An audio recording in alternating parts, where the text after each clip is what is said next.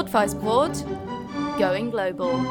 Austrian hosts meet international guests, almost live from Salzburg. And now, get ready!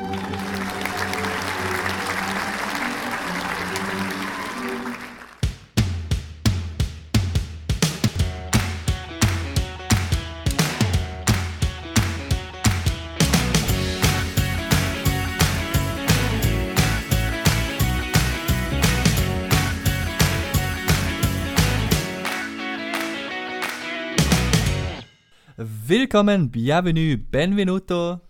Bienvenidos, dobro pожаловать, and welcome to the third episode of Rot-Weiß Brot Going Global. The podcast where we ask our international guests your questions about all kind of topics. And today, Chris, Yeah? it's the first time that we have a guest that we didn't know before, actually. But a good friend of mine, Vika from Salzburg, arranged this meeting today with Olja, who is currently in Minsk. Hi. Hi, hi guys. How are you doing? Everything all right at you? Uh, I'm in general yes, but today it was a really interesting day uh, because maybe if you're following the news, uh, you might have seen or might have listened to the uh, fact that our president has been he can be called president now. He has been uh, inaugurated uh, and it hasn't been planned in advance. That's why all people are a bit shocked. And we have this kind of protests right now around the town, which were not planned with loads of loads of people. That's why uh, today, I think the whole day I've been glued to my phone to the news, uh, trying to follow what's going on. And yeah, Minsk is the, The capital, capital. of Belarus, is that right? Belarus? yeah, it is Yes. Belarus. Yeah, it is the capital, which is just in the middle of Belarus. Uh, well, basically, I think now uh, nowadays Belarus has become a bit more popular around the world. I'd say Yeah. because of the event that has been go- had been going on for a while. Uh, basically, it's a country that borders Poland, Lithuania, Ukraine, and Russia, and Latvia, uh, with nine million people living in it. Mm. I'm pretty sure in Austria, Belarus is like the number two of unknown countries, right after Moldova or something. You know, like Maybe can you like for the beginning just tell us really in a if it's possible for you in a short way protest why protest what what's going on there i mean we hear a lot in, in the news television newspaper radio but what's going on there actually Uh, well, it all started kind of a, a month and a half ago. It was the 9th of August. This was the day uh, when we had elections. And of course, people were actually not satisfied with the results. And it was the start of uh, this uh, mass um, protests and uh, demonstrations that uh, loads of people were arrested, uh, in particular at the beginning of the protest. And they were beaten like really it was horrible. Uh, but also during these three days we practically didn't have the internet. So lots of people didn't know what happened to their relatives to their friends like this. And uh, after the three days without the internet when you finally have a flood a flood of information uh, with loads of pictures photos and all this news it was really shocking and I think this was the one of the main things that actually encouraged people to continue protesting against uh, Lukashenko and the the elections, the results of the elections. Yeah, Yeah. and it's been on- it's been going on since then till till today. Basically, it's been uh, like a month and a half. Yeah. And I mean, our listeners can already make an educated guess that you are not part of the government. I'm not. You are part of the of the population, and I mean, we in Austria we are like very unfamiliar with this kind of situation. I have to tell Ah, you. I can imagine. I can imagine. Um, yeah, we have protests going on but we have like, protests, but it's can't like yeah, yeah, it's not a revolution. I, I think your kind kind of mm, your kinds of protests are different because at, Yeah. at least I guess people feel safe that they won't be beaten and something like that. Because here it's just uh, all this idea is based on fear and um in general to make people frightened and not to take part in this kind of event. The first three days uh, were done to make people think uh, that if they leave their houses or their homes, they will be beaten. So it's better to stay at home and not to protest. But surprisingly, the reaction was totally different. Uh, and people get even angrier, say, and more frustrated probably. And uh, I think that that is something that keeps encouraging people to continue doing it.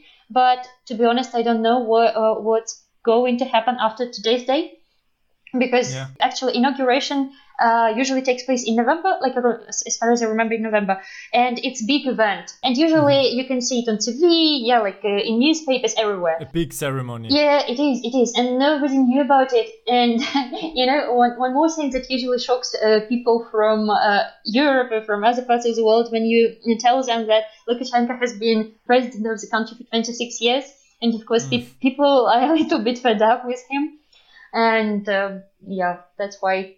mm, Yeah, he has been even five years longer in office than Putin. Can you imagine that? When he met Putin the first time, he, uh, Lukashenko was already five years in office. So that's a really long time to be a, to be uh, to be a Yeah. head of a state or dictator or whatever. I think it's like he is like leading since we are born. Oh yeah, that's good. Oh yeah, That's actually crazy. Oh, yeah. that's crazy. yeah. It's like you have makes one, it- one president during all, all your life.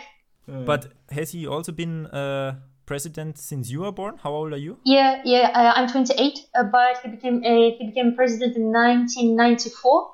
So Okay. at, at that time, of course, yeah. yeah. like uh, yeah, almost all my life. At that time, of course, the country was uh, was totally different from what we have now, Yeah. and um, of course, people are different, and we want other things. We want to move forward. And I think a lot of people are protesting mainly because they want a different future. They care about their children, and yeah, um, and also I guess now we be- we believed in success of all these protests a little bit more uh, than in, for example, 2010, because in 2010 it was also a year when there were mass protests. They were smaller than this year, but still, and nothing changed then. Uh, and now 2020, it's different. It's really different, Yeah. and it's it's inspiring on the one hand, but on the other hand, yeah, of course, And for our listeners who don't know, what are you doing? Are you still are you are you a student or are you? Uh, I work for a company. yeah, and basic, basically, I'm a teacher. I work as a teacher, and uh, I, I worked at, at a usual school, and it was, uh, you know, it was horrible because I don't know how it is in your country, but there is a huge, huge difference between private education and public education in our in our country. In terms of quality or Yes, in terms of quality, in terms of involvement of the teachers and children, in terms Okay. of having access to books, for example, all this stuff. oh okay Yeah, and uh, I think it was also something that made me think that uh, we need some changes in our country in education, in medicine.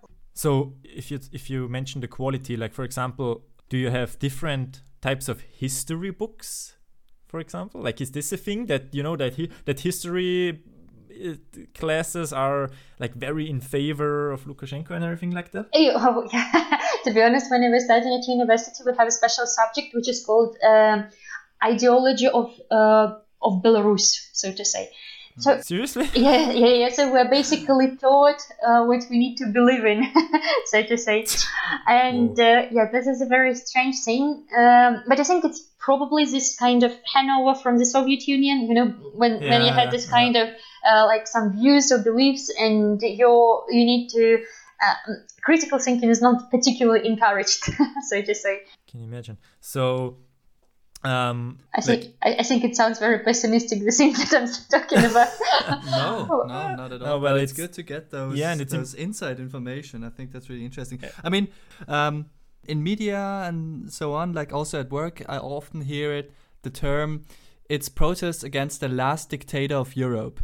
What do you think of that? Is would you say that's that's the thing? uh, I would say that he he definitely created this kind of authoritarian regime, and he has some kind of um, some kind of people who who supports him, and his rule is based on uh, fear. He actually rules by fear, and and also it's a lot of military involvement, so to say.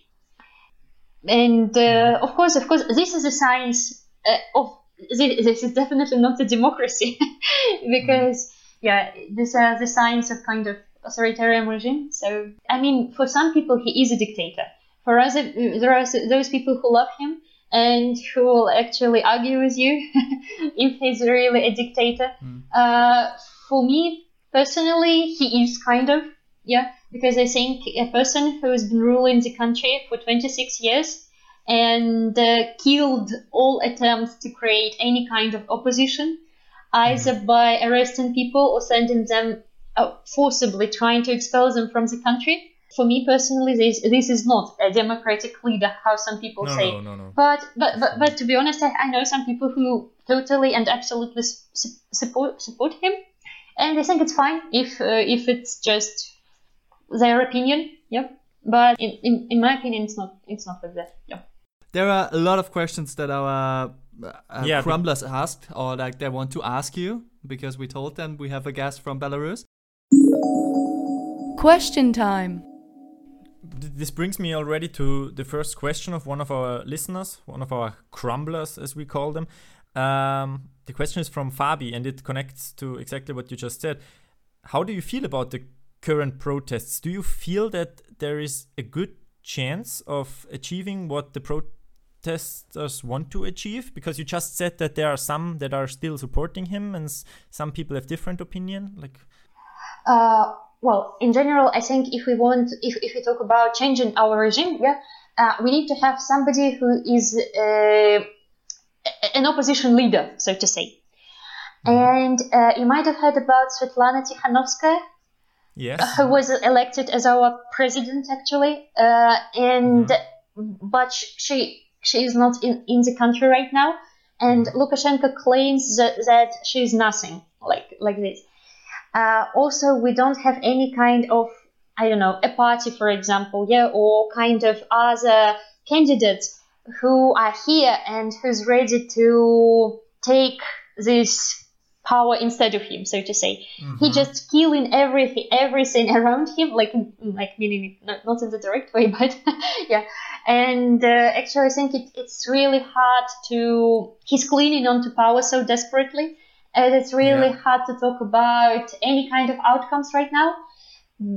It's you know it's it's usually a long and drawn out process, I guess, to change a leader if it's not done in a usual democratic way, because you just can't kill him. like I mean, it's uh-huh. it's not human and it's impossible. Uh, but he does his he, he does his best uh, to prevent it any kind of positive outcome that people want. Mm-hmm. And that's why it's yeah when we see the videos, there are so many people on the street, right?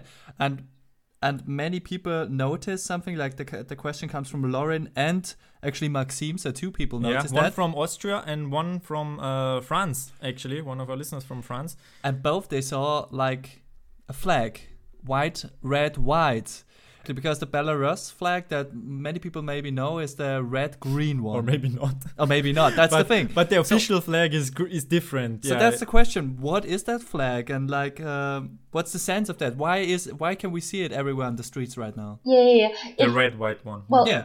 During uh, 1918 and 1919, we had a Belarusian uh, National Republic. It was mm-hmm. an attempt to create an independent republic, and this flag uh, was used there at that time. Ah, okay. It uh, represented our independent country, so to say. But only for a short, for only for two years. Yeah, then it ah, changed okay. because Belarus became a part of the uh, Soviet Union. And before it was part of the uh, Russian Imperium. It, it, it was till the, t- t- till the revolution, yeah. It, um, yeah, and after the revolution, it was like one Soviet Union. So, uh, okay. yeah, basically, basically, it's a symbol of independence and something that was uh, it, it, was a flag, yes, it represented. But uh, you, you, know, perhaps you heard about one more symbol of our country, which uh, uh, it's, it's, really interesting. This uh, woman who is 73 years old, and her name is Nina. Uh, have have you heard of her? Um, maybe. No, never. No, actually. No, no, no, actually not. Who, who is she? She she's actually she became really famous. She's been protesting again again against Lukashenko for a very long time. It turned out, and she is 73 years old, and she she takes part in all all protests. She's always with this uh, white red flag, and she's seen everywhere. She supports people. Uh, she, uh, she she just represents this, you know, older generation of people who also Yeah. want change.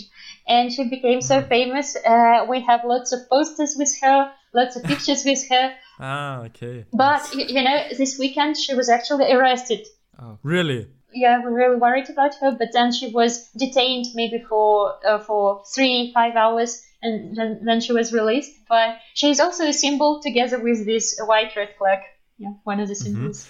One last question about this flag: Is it like a forbidden sign, or can you show it in the public, or how, how do the people react, like the government, if you show this flag? uh, mm, you know, when uh, the protest started, lots of people started to put uh, these flags on their windows, for example, or in general around the town. And we have some kind of service uh, that tries to find flags all over Minsk, for example, and put them down. And they've been doing it because now this uh, flag is considered to be against like national uh, symbol. It's not a national symbol in general. It's represented like it's not the national one. It's a symbol of the revolution, and they and he he, he doesn't want it. huh? He doesn't want to see it, of course. Yeah. I also heard that actually some uh, protesters, you know, they used white, red, white underwear and put it somewhere visibly in the windows. You know, I saw some pictures of that.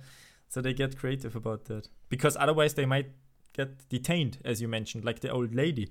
But speaking of detained, Yeah, and speaking of detained, um, do you actually know people who have been to the protests personally, or have you been there? Yeah, yeah. Uh, um, I've been to five, five protests, and uh, yeah, I know, I know quite a lot of people. Unfortunately, some of them got detained, some of them no. Uh, But still, there were like one. There were lo- loads of people. Really, really, it's unprecedented, and I think it's just impossible to detain all of us. All of us, it's Yeah, just impossible. But I'll tell you, it is scary, especially when you can see these uh, riot police running behind you. yeah, it's scary. So, and what? So what happened to your friends who got detained? Are they already uh, uh, out again, or?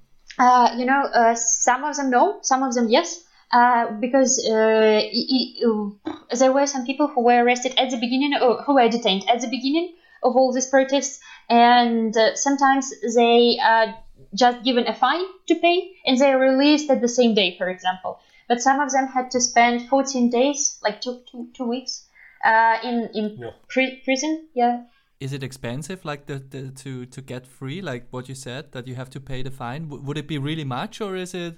I don't know if- it's always the same, uh, but it's it, it's quite a lot. And in general, you know, all this uh, money that they got from taxes, they, they they take this money and they give it to pay salaries to the riot police actually. and uh, this is this is the like you you're basically you're detained, you pay for it, and then your money go to those people who detained you. That's just like I I- I don't know if it's possible to swear in your podcast. Ah, yo, you can. No, it's explicit. Yeah, you can say whatever Yeah. you want. That's the reason why Yeah. it's explicit. But, Do it. But I just want to remind you that I also understand Russian swear words, so oh just, yeah. just in case, you know. um, Is it Vika who taught you this word? Uh, no, I, I actually, I actually studied uh, in uh, in Russia for six months. So, Was it was it Moscow?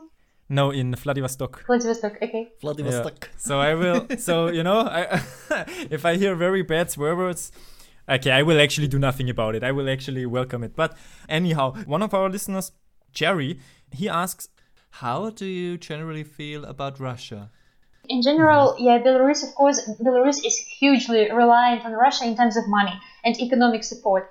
And Belarus is ready to, I mean, our like authorities are ready to do everything uh, not to stop this kind of flow of money into the country because without Russia, it, it will be like really hard to. I, I, I actually can't imagine what would happen, but still, uh, of course, they mm, look. Uh, by the way, Putin was one of the first ones who uh, who claimed that Lukashenko is a legal president of the country. And of course, uh, I think it's it's not a good sign when the rest, practically the rest of like quite a lot of countries in the world don't consider Lukashenko to be a legitimate president. but on uh, on the other hand, I understand why it happens. Yeah, of course, Russia needs Belarus because uh, Russia is afraid of all these foreign invasion, and having Belarus, uh, it's like you know a safe kind of place. If, for example, like imagine any kind of forces from Europe, they uh, they would have to go through Bel- Belarus. So it's like having this safe mm. island, so to say. So it's like mutual dependence, you know, like this. Would you prefer to be a more, I don't know how to say, European European country, if you know what I mean?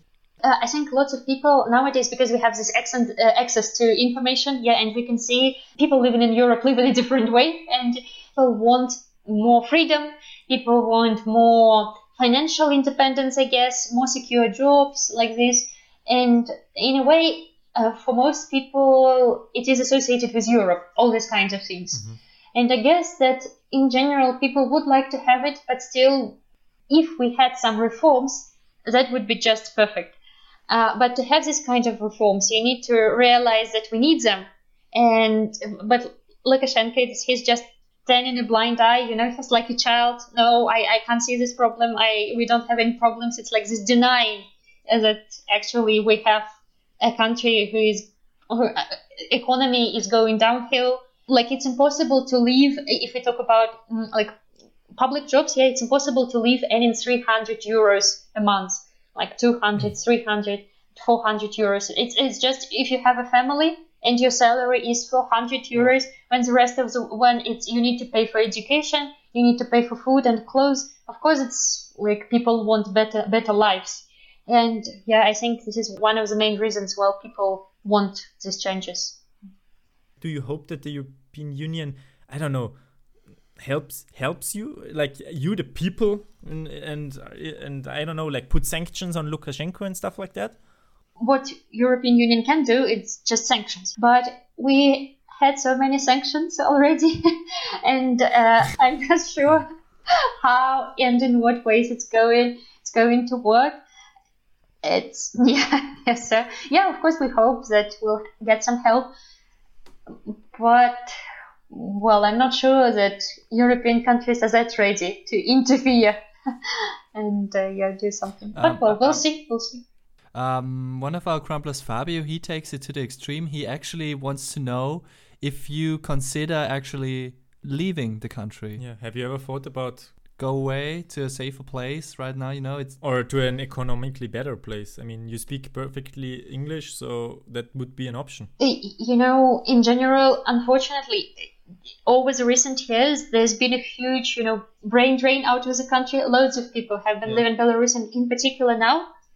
And uh, maybe you've had loads of IT companies have been relocating and continue to relocate its employees uh, to Poland, to Ukraine, for example. Yeah, so brain drain means if like all the, the smart and educated people are moving out of the country due to the economic situation. Yeah. They realize that they can earn more living somewhere somewhere else.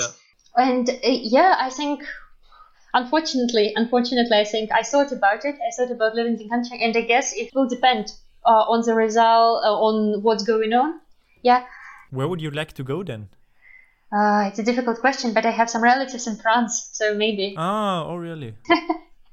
yeah, okay. but, but but well, I know that it's not easy to leave uh, to leave your country and start uh, like living somewhere in Europe. Uh, but, well, we'll see. Parlez-vous français? Do you speak French? Just a little bit. okay, but a little bit is enough, you know. I just wanted to warn you. If you don't speak any French, if you only, if you like, even if you speak that well English, uh, poor, think twice about it. okay. uh, um, so you mentioned that you have been to protests and your friends even have been detained and arrested and even beaten. What is the? Can you like tell us one particular experience that you had on the street? Like to give the people a feeling yeah, paint, how it like really paint is. us a, like draw us a painting with words of how how the situation was. Yeah, yeah, yeah. Well, actually, I don't want to to paint too dark a, a picture that's too dark because basically most of the protests were oh, how to say you know it was very it was a very strange period because at the beginning there's three uh, first three days like the 9th the 10th and the 11th of august they were the most horrible ones because th- this was the period of time when um lots of people were detained and beaten, and then uh, when when you saw them, it was it was just horrendous. It was heartbreaking to see all this stuff. Then we had a few extremely peaceful protests uh, with, and I guess practically no one was detained basically. But it has changed, like maybe like since the beginning of September, it has changed, and uh, uh, it's like you know when you're walking and you're walking along the street and when you see these guys wearing uh, you know this um, riot gear uh, running running on you so to say and trying to hold you. And it, it's just it's such an experience. It's really frightening. And uh, yeah I, fortunately i wasn't at that once yeah where they put people. Uh, but but yeah i I think I'm lucky on the one hand that I have lived through this. Yeah, Oh yeah. Are you a fast runner? I am. yes. Okay. I think you have to be. yeah. Seems like- Oh, that's Olya, did you hear like how it is in prison? Yeah. Yes. there is nothing good about it because the, it's like really. Um, people give different accounts of how it is there. Some, some people, for example, I have a student, and last weekend she was detained with her husband. Uh, she wasn't beaten, anything. She was released in a few hours, but her husband, he was severely beaten. He had bruises all over his body. He, uh, he's, the policeman just took his documents and his phone and his passport, and they didn't give it back. Uh, they told him that they lost it, and just yeah, and he also paid a fine for it. Uh, uh, so they they're usually harsher with men than women. Uh, but at the beginning, they also it was also women who were beaten and ra- raped. Also, unfortunately, it's just for me to say this word. I like yeah. Um, so, uh, but at the same time, I can't say that it's about all people. Still, it's quite a lot of cases.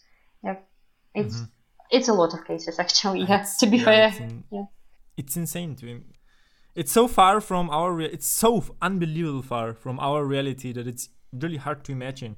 It's like you know. Usually you hear these things in history lesson, and you're like, yeah, yeah, that was some time ago. I think it's also quite hard to imagine living in the 21st century and in the center of Europe. Yeah, and no nobody could have imagined such such things happening. Yeah.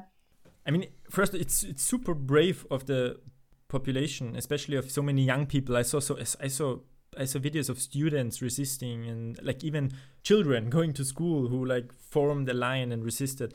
I think people should think about it like Yeah, they, what yeah. what real problems maybe look like if you hear things like that, stories like that. Yeah, so like because you know you have to imagine some pe- people people in Germany and Austria, some are protesting about wearing a face mask for uh, ten minutes when walking into a supermarket, while at some other place not that far away, uh, people are going to prison for protesting have to wear their, their to not get freedom. up. Yeah, I mean it's it's really great that you talk with us and uh, di- like directly about this topic without you know this is like first-hand experience. There's no media uh, in between or whatever. There's no filter. It's like every every everybody listening now just can feel the I just wanted to tell that it's it, it's only my experience and my point of view. for sure, but it's a valid it's a valid point of view. You know, like you don't. I'm how do you say? I highly. Um, Appreciate. appreciate that you are like mentioning that this is your point of view and that there are different point of views but this doesn't mean that your point of view is not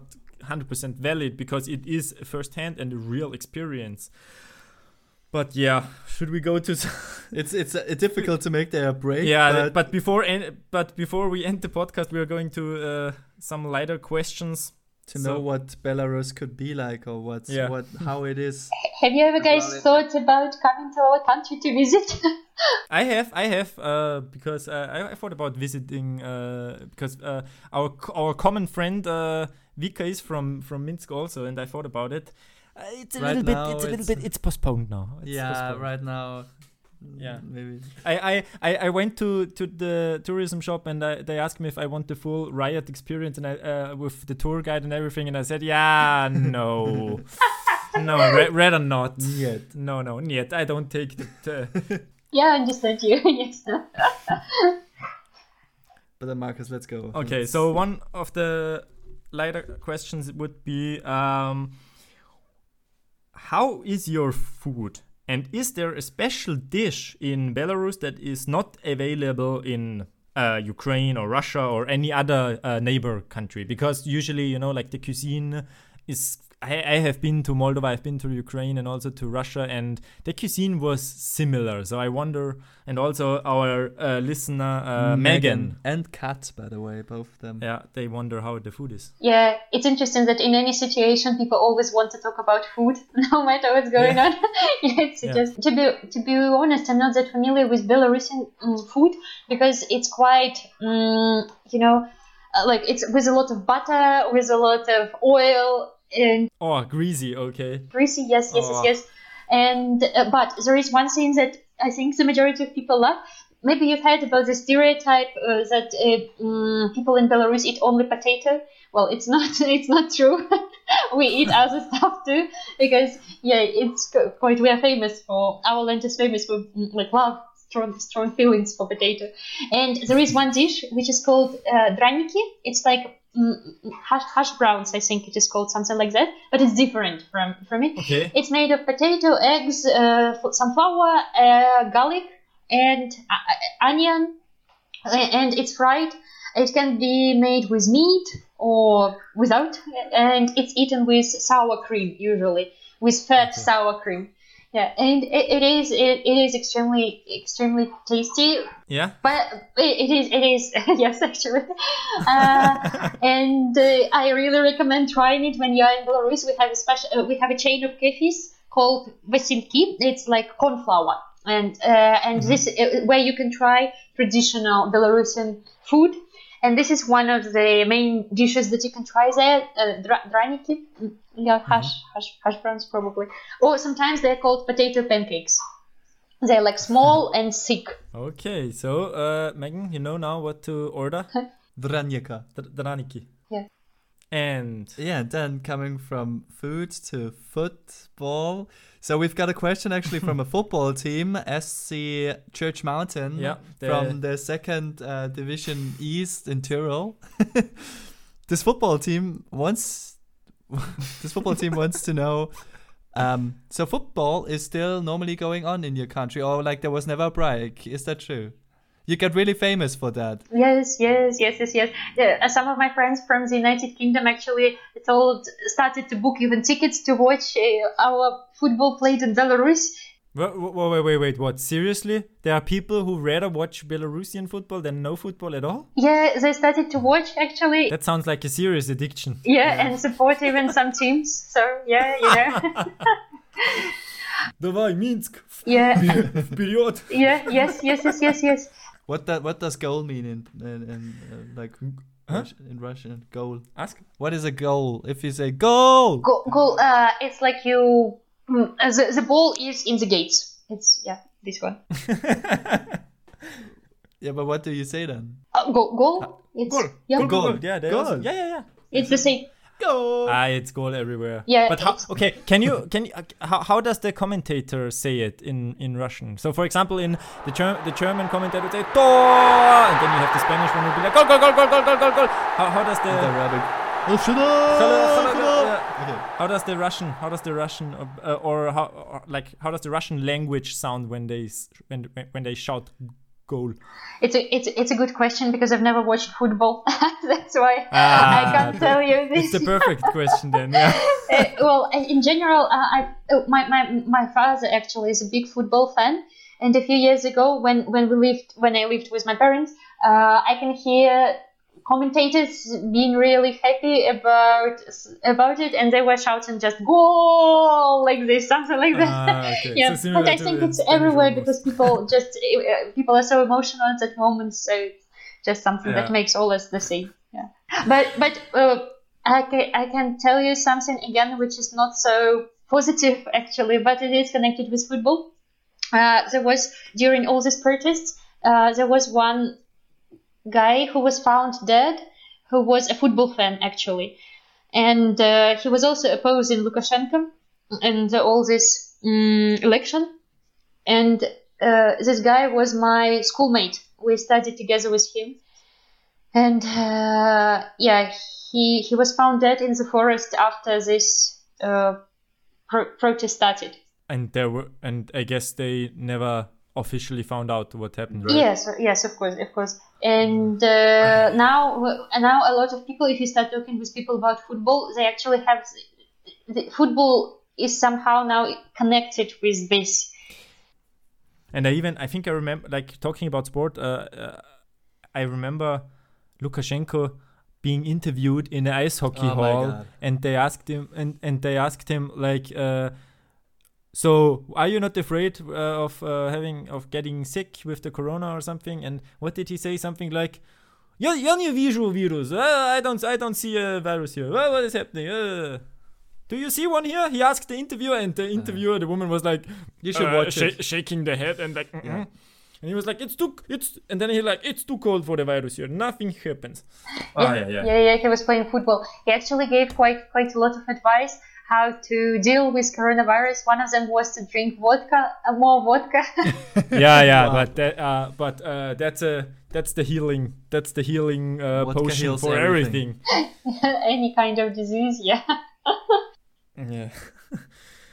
well, maybe one day. Um, I really hope that the Belarusian uh, population uh, will finish this protest successfully. Successfully to in terms of without too many people suffering, and then maybe one day we can uh, have a vodka together in uh, in uh, Minsk. And maybe have another talk again. Yes. Talk about the new situation then, yes. how it is. We'll see because lots of people are going to protest this Sunday uh, because of the Mhm. inaugurations that nobody actually had known about, but which, which happened. And mm, yeah, nobody knows what will happen after after this year.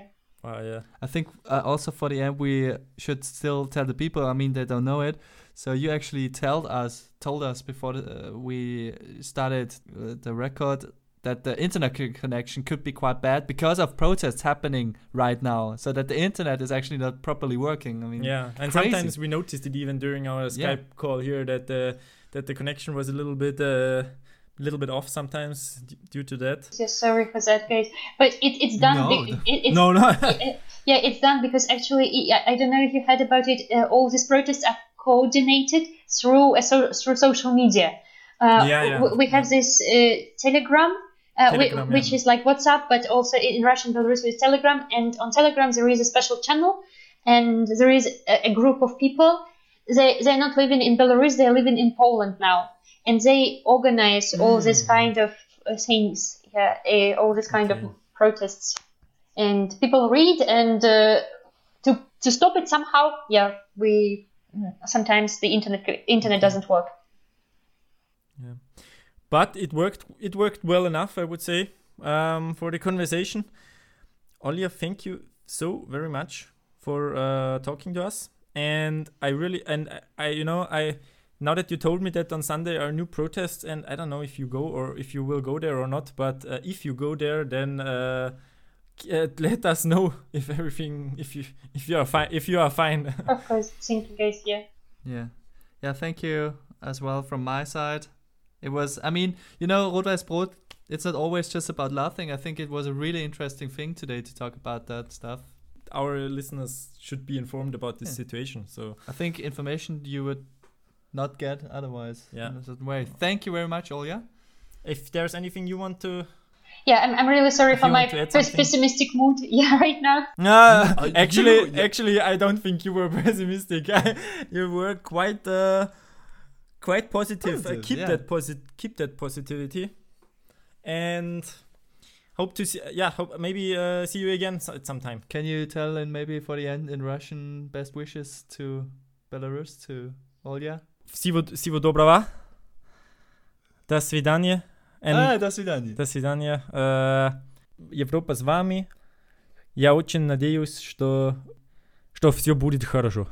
Yeah, it, it was it was really great. Yeah, thank you, thank you very much for your kind words. Yeah, I hope. Yeah, it will be. It will be. Everything will be good. Okay. Okay. Olya, all the best. Olja, Bye. ciao. And thanks for all. Yeah.